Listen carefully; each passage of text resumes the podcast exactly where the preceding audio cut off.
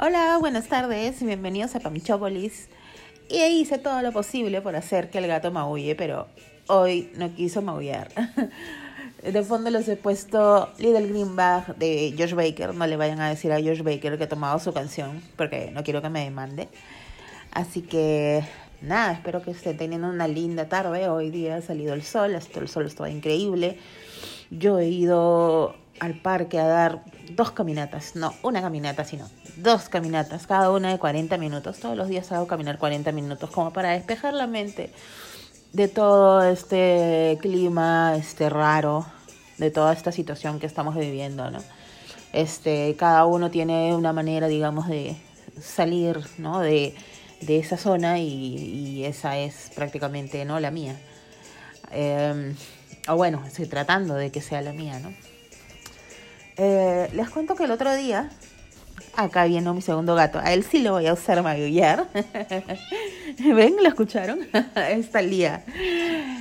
Este, el otro día, mientras estaba teletrabajando, al igual que muchos de ustedes, amigos panchópolos, a quienes mando muchos saludos, muchos besos. El otro día con un ojo teletrabajaba y con el otro ojo eh, veía eh, Amor Ciego, Shallow Hall. No sé si alguno de ustedes lo hayan visto. Yo supongo que sí, porque la pasan creo que en Fox. Creo que Fox la ha comprado y la pasan creo que al menos una vez a la semana. Shallow Hall, eh, Amor Ciego, es esta película con Will Paltrow y con Jack Black. Este, no sé si sepan más o menos de qué va la película. Jack Black hace de un ser totalmente asqueroso, miserable, la verdad. Un tipo, la verdad que roba oxígeno en este mundo como muchos de nuestros políticos en el Perú. Eh, y él con su mejor amigo, que es tan o más asqueroso que él. Eh, y, en cuanto a asqueroso me refiero a superficial, este, salen cada tanto, como muchos amigos hacen, salen de cacería, ¿no? O sea, a pillar mujeres, ¿no? Gilear o conseguir mujeres. Eh, lo extraño de la película es que ni Hall ni su amigo son precisamente guapos, intencional o no intencionalmente dentro de la película, no sé la intención exactamente del director. Probablemente es como que una intención, yo creo, del director como para decir, wow, o sea, todos los hombres, la verdad, son unos malditos superficiales o algo así. Eh, me acordaba de una vieja, una muy vieja este, eh, teoría que leí hace muchísimo tiempo, que era como que por cada 10 hombres, no, perdón, es al revés. Por cada, por cada hombre hay 10 mujeres o 7 mujeres que de por sí ya son un montón de mujeres a su disposición. O sea, como que el hombre prácticamente tenía entre 7 mujeres para escoger. Lo cual a nosotras, como mujeres, nos dejaba en franca desventaja, como pueden pensar, ¿no? Era como que, mamita, o sea, si no te pones las pilas, ¿qué es lo que va a pasar? Que va a venir una de esas seis mujeres y te va a robar al único hombre y tú te vas a quedar para vestir santos. Obviamente este, la sociedad ha evolucionado lo suficiente como para que a nosotras como mujeres eso ya nos esté importando cada vez menos y menos y menos. O sea, eso me parece algo súper, súper bueno. O sea, eh, pero bueno, ese no es exactamente el punto de por qué estoy tratando hoy día, de por qué el programa de hoy día es precisamente sobre Amor Ciego. Este. Me pareció muy extraño volver a ver esta película después de hace mucho tiempo que no la veía. Y esta película debe ser más o menos de principios de los 2000. Debería googlearlo ahorita, pero no puedo googlearlo. Este. Y me doy cuenta que como que la sociedad ha cambiado bastante en los 10 o 15 años que tenga esta película, más o menos, ¿no?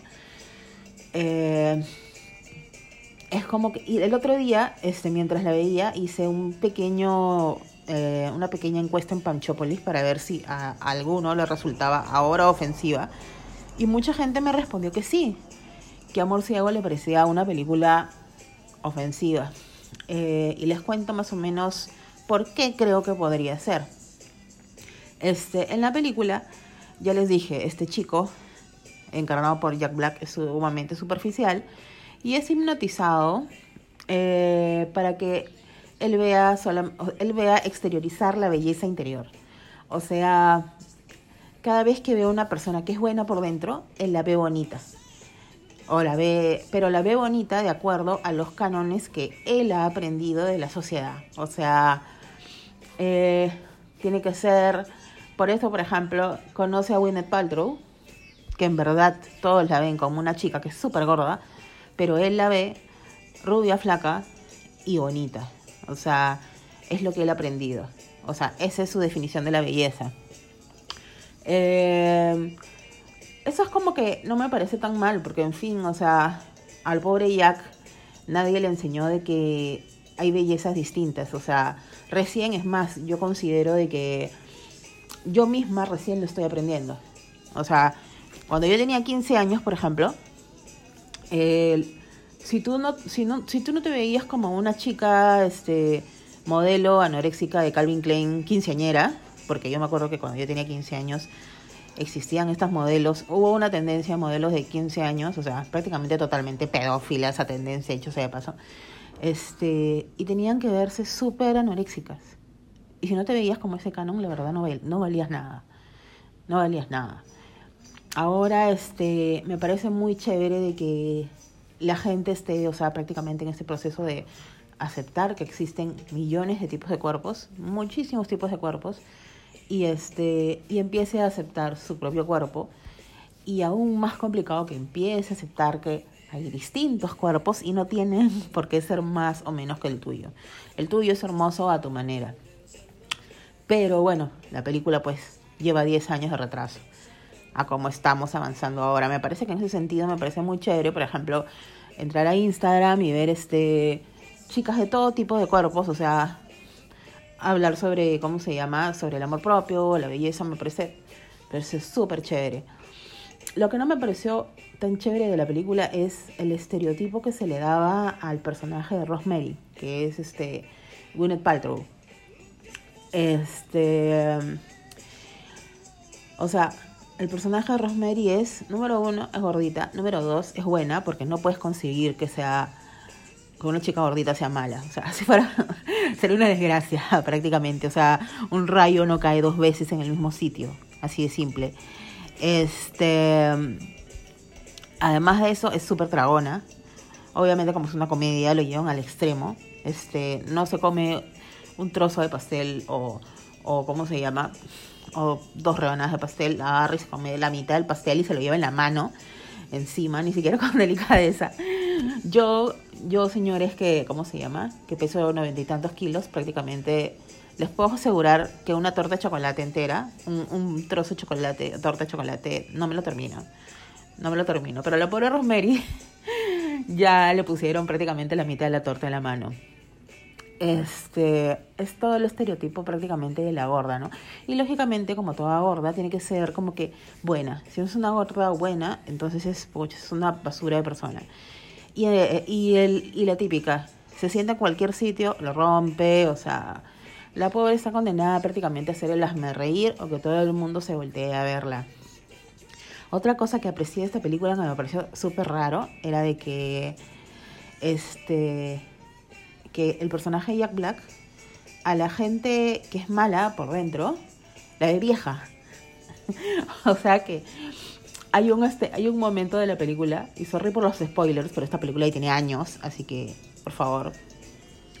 Hay un momento de esta película donde él, como, él ve a una chica que todos ven guapísima, que es guapísima, pero él la ve vieja y fea, porque la chica es mala por dentro.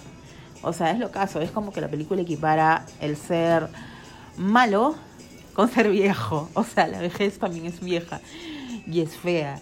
Este, no estoy segura, hasta ahora sigo dándole vueltas al asunto de Shallow Hall porque es como que no llego a descifrar realmente si me ofende o, o, es simplemente como que este tipo de películas, si se ponen a ver las varias películas de, de esta época, ya es como que ya no importa. O sea, es como que van a encontrar muchos estereotipos que ahora ya están siendo rotos. O sea, y eso me parece bravazo porque eso es un símbolo de que la sociedad va avanzando. Y va avanzando para bien. O sea, no todo me parece que está perdido en este mundo. Ah, para terminar el podcast de hoy, eh, que ya está entrando mucha bulla, se está colando mucha bulla por todos lados. pero si no, nunca les voy a ofrecer nada. Eh, hay, un, hay algo que me parece súper gracioso, que es que tanto Rosemary, que es el personaje de la Paltrow, la gordita, este, su exnovio, y el mejor amigo de su exnovio, que también es gordo, o sea, todos ellos son parte del cuerpo de paz. Y yo me pregunto en ese momento, oye, el cuerpo de paz, o sea, para ser parte del cuerpo de paz, mínimo yo supongo que tienes que tener, no sé, este, ¿no? No solamente te piden estudios, no solamente te piden, este, unas super notas, o sea, porque es como prácticamente dejar tu país como un año o un tiempo más así, sino que además te piden tener el físico, o sea, tienes que estar súper en forma para poder atender y tener esa vocación de servicio en otras personas. Tienes que estar súper, súper, súper fit. Es más, me acordé de una anécdota de que hace como, cuando yo era practicante y estaba, estaba practicando en cierto periódico, eh, pusieron un anuncio para, para este, ¿cómo se llama? Ser voluntario en Un Techo para mi país. Y yo me presenté, y eso que yo estaba en esa época en mi mejor forma. O sea, pesaba 67, 68 kilos. Y no me aceptaron. O sea, no me aceptaron.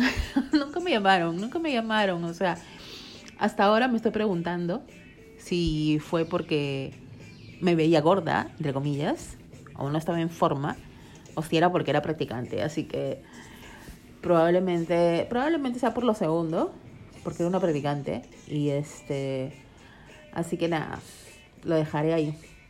Y nada, los veo en el próximo Panchópolis y que les vaya bien y que y sean felices y aprovechen el tiempo porque la vida es cortita. Acá les mando saludos mis gatos.